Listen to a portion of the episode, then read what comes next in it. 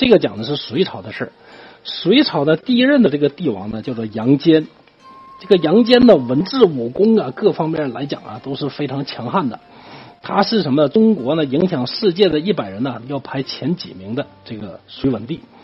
隋文隋文帝呢，本来当初呢，他是想把自己的这个皇位呢传给太子，叫杨勇。而这个杨勇呢，可以说他也是非常仁厚啊，非常的善良，能力呢也不错。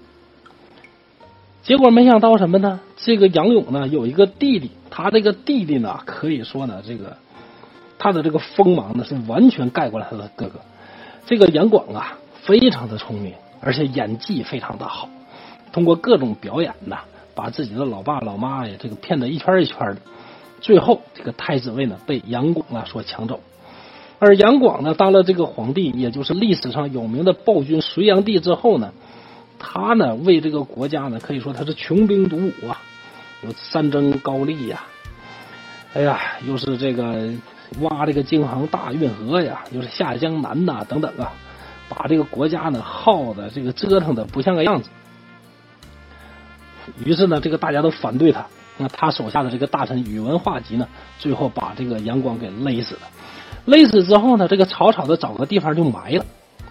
没想到啊，过了一千多年，杨广的这个墓呢，在一个偶然的事件当中被发现了。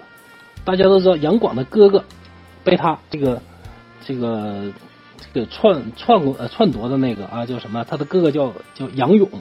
而在二零一三年的这个扬州啊，有个房地产老板，就恰恰他就叫杨勇。这个杨勇呢，他在他的这个房地产项目施工的时候呢。哎，偶然的，他把这个杨广的坟给掘了，啊，这就非常有意思了啊。那最终呢，这个杨广呢，他的墓是被叫杨勇的人给掘了，啊，就是这种巧合呢，说有没有有点这个因果报应的意思呢？好，关于杨勇和杨广这哥俩的故事呢，就讲到这儿了。